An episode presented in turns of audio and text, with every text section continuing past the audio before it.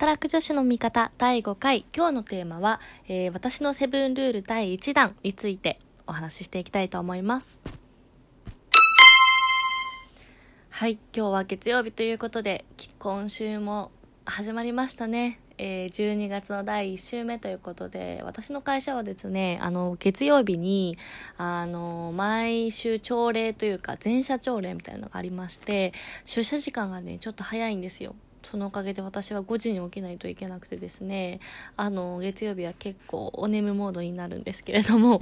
えー、そんな月曜日ですが、えっ、ー、と、皆さん、セブンルールってご存知ですか？えっ、ー、とですね、ちょっとテレビ局すいません、忘れちゃったんですけど、ちゃんかな？カンテレ経由だったかなと思うんですけど、関西でフジテレビ経由ですね。の、えっと、火曜日の夜11時とか11時半とかからやっている、えっと、女性にフォーカスした30分の番組なんです。でいろんな業界の頑張ってる女性を毎週ピックアップして、あの、スタジオにはユウさんとか、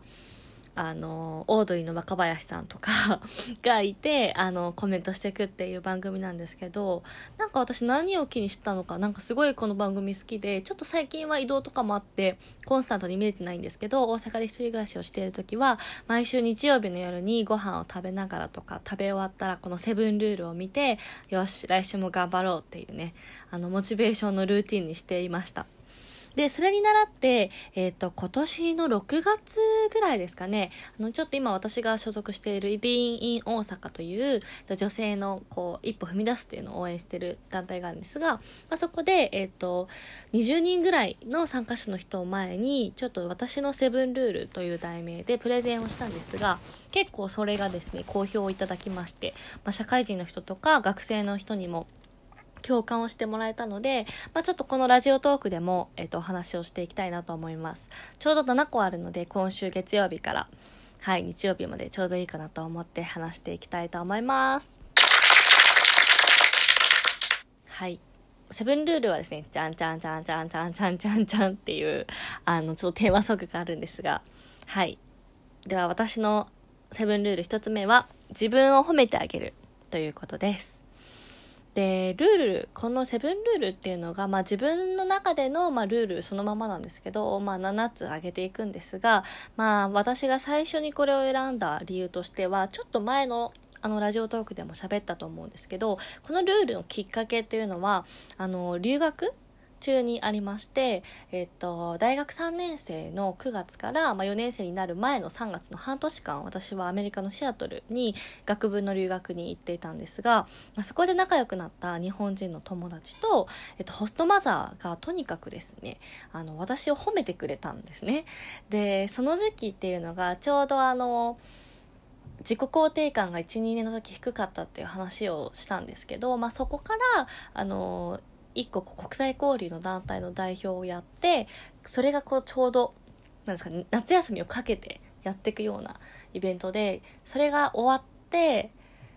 少しこう自分に自信が持てるかなと思ってやってたんですけど意外と終わったら終わったであっけなく終わってしまってあれみたいなちょっとこう思っていた感覚と違うぞっていう違和感を持ちながら私はそのイベントが8月に終わって9月の頭ぐらいにアメリカに旅立ったんですけどなのでこう割と自分として一つ成し遂げた学生時代これやったぞっていう一つ大きな山場を越えたと思いきや意外とそこに対して自分に自信が持てなかったっていうようなあの精神状態の中渡米したんですがまあそんな中ですねあの本当に今でもずっと多い時は月1とかで会ってたあの仲いい子がなんかね本当に私のことを褒めてくれてたんですよ留学中。でなんか2個上の子だったんですけども本当にもうずっとタメ語で話してて仲良くなって仲良くさせてもらってるんですけどなんか私って結構昔からもう多分思い返せば小学生とか中学生の時からなんかこうなりたい将来こうなりたいみたいなあの憧れを持つというか、まあ、理想が結構自分に対してなんですけど高かったなと思っていてで常にそその自分の理想と現実のギャップにこう苦しむみたいな、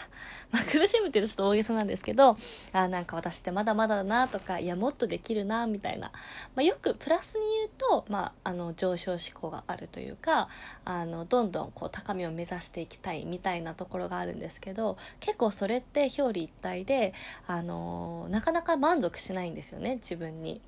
っていうのがあると思っています。でその子はですねその私のことをいやもうさみたいな。まあ、なんでそんなに自分に自信がないんだろうねみたいな話をしてる中でもっとその自分の当たり前を褒めてあげた方がいいよと。もう毎日ちゃんと起きて授業に行ってるのも偉いしあのプレゼンチャレンジしたのも偉いし宿題出してるのも偉いしっていうもうそんなんでいいんだよみたいな。もう本当に自分が当たり前と思ってやってることがあのできない人もいるんだから、まあ、その決して下を下を見るとちょっと言い方悪いですけど自分のよりできない人を見てこう安心するとかではなくなんかこの小さな成功体験というか小さな一つ成し遂げたことを褒めてあげるのが大事だよっていうのをすごいその子に教えてもらったんですね。そう。でホストマザーもですねあの本当にあなたはあの美しいんだからあなたはそれでいいんだみたいな。その特にこう外見がとかいうわけではなくってあのあなたはあなたなんだからあなたの人生を生きなさい。あなたが幸せならそれでいいんだっていう。もうね結構あの当時結構そのホストマザーの人がおしゃべりで夜結構2人でおしゃべりとかしてたんですけど、まあ、それをこうなんだろう別に1回とかだけじゃなくて、まあ、週に1回とか、まあ、定期的にそういう言葉をかけてくれるんですよね。でなんかそれはある意味こうなんか、まあ、アメリカの個人主義みたいなところもなんかありつつ、まあ、その人は関係ないというか自分は自分でしょっていうそう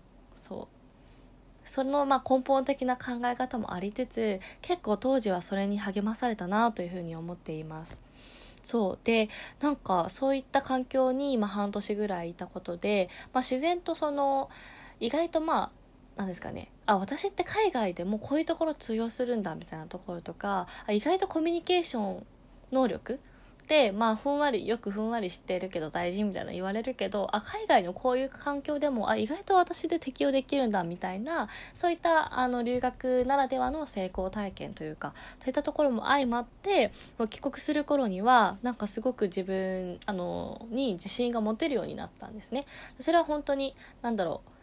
いわゆるなんだろうなその外見的なとか可愛いでしょとかでは全くなくあ私はこれでいいんだなっていう本当にあの日本にいるとやっぱり他人と比べちゃうとか特に私東京にいると本当にこのなんかせわしない日々の中でなんか自分を見直しないそうになるみたいな瞬間結構あったりするんですけど、まあ、そういう環境にいたからこそ、まあ、自分を褒めてあげるっていうのが、ま、大事だなと思っています。はい、で今ではですね、まあ、定期的にあの、まあ、そうなのでこの私がルールにしているというのは、まあ、日々自分で、まあ、ちっちゃい成功体験とかあこれ頑張ったっていうのを褒めてあげるのももちろんなんですけどやっぱりこうなんだろう落ち込んでる時とかってなんかこう無意識にナイーブになっちゃったりクローズになっちゃったりするので定期的にそういう自分を認めてくれる人とか自分を褒めてくれる人と会うようにしています。これが私の友達の、まあ、リュックちゃんの子なんですけど、まあ、褒めてくれるから会うっていうのではないんですけど、なんかね、すごく、あの、認めてくれるというか、まあ、何人にしても、あの、許容してくれるとか、包容力のあるね、友達なんですよね。女の子なんですけど。そう、なので、まあ、そういった友達を持つこととか、そういう人と会うっていうのも大事だと思います。もちろん、こう、なんだろう。たまには怒ってくれるっておかしいですけどそれは違うんじゃないとかダメなんじゃないっていういい意味での指摘をくれる、まあ、高め合う友達も必要だと思うんですけどそういった自分を褒めてくれる、うん、そういう存在も私は必要なんじゃないかなと思っています。そうで今日なんでこれを話そうかと思ったかというと結構ですね実は最近、まあ、9月に部署を移動してあの正直最近結構きついなって思っている日々が続いていてですね今のチームって結構皆さんベテラン勢で全員35歳ぐらいの、まあ、マネージャーレイヤーの人がこういっぱいいるチームでなかなか20代の3年目4年目で結構私の会社って平均年齢低いので3年目4年でも3年目とか4年目でも前いたチームだと結構もう中堅というかなんならベテランみたいな扱いだったんですけど今のところはね皆さんちょっと本当にアダルトなので私もついていけるように頑張りたいと思いつつなかなかこうずっとうわやばいな頑張んなきゃというかこう劣等感にまみれそうになった時はこのルールを思い出すようにしています。ということで、えー、今週は私のセブンルールをお話ししていきたいと思いますが今日のルールは自分を褒めてあげるです。えー、皆さんもぜひですね、まあ、今日頑張ったこととかまあ、ダメだなって思っても自己肯定をしてあげることも大事だと思います。それでは今日はこの辺でありがとうございました。